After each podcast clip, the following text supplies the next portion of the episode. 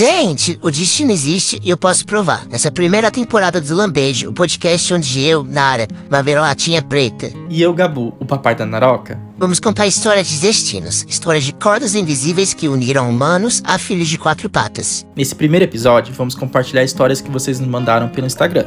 Para enviar seu relato, nos envie uma DM em nossas redes sociais ou um e-mail para contato mundinhogabu.com.br ou então uma mensagem de voz para 11 98459 7560 que a gente coloca a sua voz por aqui.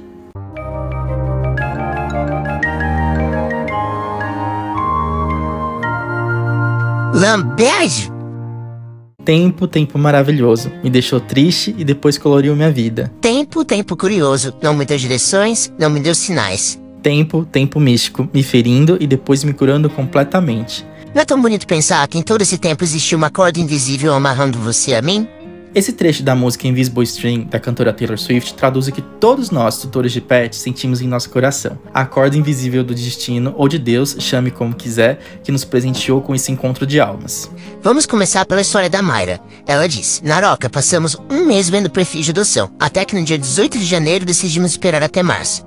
Acontece que no dia 20, dois dias depois, fui ao portão colocar o lixo que eu tinha esquecido e lá encontrei minha filha perdida. Se não fosse o esquecimento, não a teria encontrado.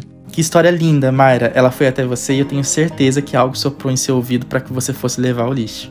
E, gente, o encontro não tem hora marcada. Pode ser até a meia-noite. A Preta, uma doguinha pitbull, disse: Naroca, meu papai atravessou o rio em dia de chuva para me levar para casa. Eu estava destinada a outra família, porém eles não puderam me adotar. Então mamãe ficou sabendo e insistiu pro papai me buscar. Era uma segunda-feira de chuva, ele saiu de casa às 9 horas e voltou à meia-noite comigo no colo. Ele tava todo molhado, mas eu fiquei sequinha. Cheguei em casa e já encontrei comida, amor e cuidado. Me deram uma caminha, mas confesso que prefiro a deles. Tá vendo, gente? Quando é pra ser, não tem jeito. O coração fala mais forte e o encontro de almas acontece. Na, olha que lindo o relato da Jéssica. Ela disse assim: Naroca, fomos eu e meu marido olhar um anúncio de venda de uma casa. Chegando lá, o dono estava doando um labrador de 4 anos, pois na separação cada um foi para um canto e ele só ia na casa colocar comida pro cachorro. Não ficamos com a casa, mas pegamos o Bob, que agora se chama Loki. Vida nova, nome novo, casa nova, família nova. Maluquice a mim do meu marido? Sim, mas não me arrependo em nada. Agora quero mais. PS, tinha pavor de cachorro grande e me vem quase um pônei. Amo. Jéssica, seu filho Loki chegou um pouco atrasado, mas tenho certeza que encontrou muito amor com vocês. Gente, adoção não é um bem que você separa e deixa pra trás. É um ser vivo que merece nosso máximo respeito e cuidado. Ao adotar, planeje sua vida com este ser vivo pelos próximos 10, 15 ou 20 anos. Vamos agora pro relato da Lose. Ela disse: Naroca, meu poodle havia partido e nós estávamos tristes, mas eu havia dito que não compraria, só adotaria. A partir daquele dia, saímos atrás de adoção, até que na clínica tinha chegado uma cadelinha que tinha sido encontrada por um turista no meio do sol quente num lugar deserto. Fomos vê-la e nos apaixonamos. Hoje ela tem 12 anos e se chama Mel, porque veio adoçar nossa vida. A partida de um amigo não fecha as portas para outros, pelo contrário. Após o período de luto, nosso coração se abre para novas experiências, novos carinhos. Exatamente, pai. O amor continua com o amigo que se vai. É o que contou a Marcelina. Ela nos escreveu e disse que sua amiga virou estrelinha, mas que acende todos os dias no fundo da sua alma. Então tem sempre espaço para um novo filho. Foi o caso da Vivian. Ela disse: Naroca, depois de dois anos da minha primeira alma gêmea e descansar que nos sentimos prontos, eu consegui convencer minha família a adotar.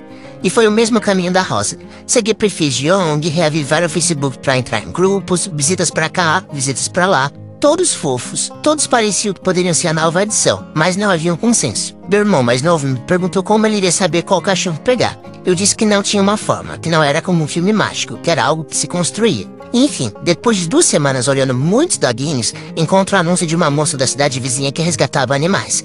Ela havia encontrado quatro irmãos. Três eram caramelos e um era branco de cabeça marrom. Pela foto, achei o branquinho uma graça e fomos conhecê-lo. Chegando lá, fomos nocauteados com a fofura do irmão menorzinho, o Duque. Muita energia e sempre seguindo os outros. Chorava e queria colo quando via a gente com outro irmão no colo. Queria brincar e era bobalhado. Fomos para casa e ninguém conseguia tirá-lo da cabeça. No dia seguinte, fomos buscá-lo. Ele é fantástico, inteligente, fala muito, carinhoso ao extremo, muito ativo e medroso, mesmo tendo 23 quilos. É difícil explicar, mas realmente dá para conversar com ele. Vivian, não é estranho, cá estou eu conversando com a Nara. Brincadeiras à parte, eles conversam, mas por telepatia. Eu olho pra Nara e consigo saber o que ela quer me dizer. Cabeça de esquizofrenia, né, pai? Talvez, mas no fundo eu sei que é você. A história da Sarah lembra muito a nossa. Olha só. Naroca, eu tava em um passeio a quilômetros de distância da minha casa. Por um acaso, eu e minha irmã decidimos explorar o local e encontramos um lugar onde uma mamãe tinha dado à luz a seis bebezinhos lindos. Entre eles, minha pequena Brownie. Em 27 anos, meus pais nunca deixaram ter cachorro dentro de casa, muito menos gostavam. Mas quando os dois viram os filhotinhos e eu coloquei a Brownie no colo da minha mãe, algo mudou. Resgatamos nossa pequena bebê e hoje ela é o bem mais precioso da nossa casa. Meus pais, que nunca gostaram, hoje dormem com ela e fazem de tudo, são completamente apaixonados. Sara, me identifiquei muito com a sua história. Não estava nos meus planos adotar. Eu estava sozinho há alguns anos e queria manter minha independência para poder viajar e me mudar de cidade. Queria casa limpa e os móveis intactos. Até que um cometa passou no céu e algo mudou. Não sei explicar. De um dia para o outro nasceu essa vontade dentro de mim. Eu visitei dezenas de abrigos e feiras. Todos eram lindos, todos eram fofos, mas eu não sentia uma conexão forte, sabe? Até que num sábado eu resolvi cruzar a cidade e ir numa clínica que tinha um doguinho disponível para adoção. Ele era muito grande e não cabia muito bem na minha rotina, então eu decidi ir embora para casa e chamei Uber.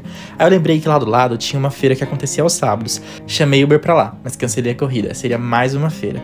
Pensei melhor e decidi, por que não? Desci do carro, dei uma volta e de longe já vi os filhotes no cercado. A Nara era menorzinha da ninhada e tava no cantinho. O outro casal queria adotá-la, mas antes que eles falassem algo, eu já levantei a mão e disse: Essa é minha. Preenchi o formulário, assinei o termo e em minutos ela já estava no carro comigo. Ela nasceu em Osasco, embaixo de um viaduto, e foi resgatada pela ONG e trazida a São Paulo. Nós dois andamos quilômetros até chegar no nosso ponto de encontro. Nos primeiros dias colocava ela na caminha e ia dormir, mas sempre acordava com ela alinhada em mim, até que veio uma frente fria e eu não tive coragem de negar o quentinho da minha cama. Desde então ela passou a sentar na mesa com a gente durante as refeições e participar de todas as dinâmicas familiares. Mudamos para um apartamento maior para que ela pudesse correr e abdicamos de festas, ano novo e saídas muito longas para que ela não ficasse sozinha. Não me arrependo de nada. Pelo contrário, sou grato por toda a companhia, todo o carinho e toda a responsabilidade que ela me deu. E ah, claro, por todos os lambejos. Te amo, Na. Te amo, pai. Gente, esse foi o primeiro episódio do Lambejo. Muito obrigada por terem escutado até aqui. Aguardo o relato de vocês pela DM das minhas redes sociais ou no e-mail contato arroba mundinhogabu.com.br. Se você quiser enviar seu relato por áudio, também pode e colocamos por aqui. O número é 11 98459 7560. Os lambês vão sair toda semana nos próximos dois meses em todas as plataformas de podcast. Agradeço se seguirem a página do perfil e compartilharem com seus amigos. Dessa forma consigo convencer o papai a postar sempre. Um beijo bem gostoso. Tchau!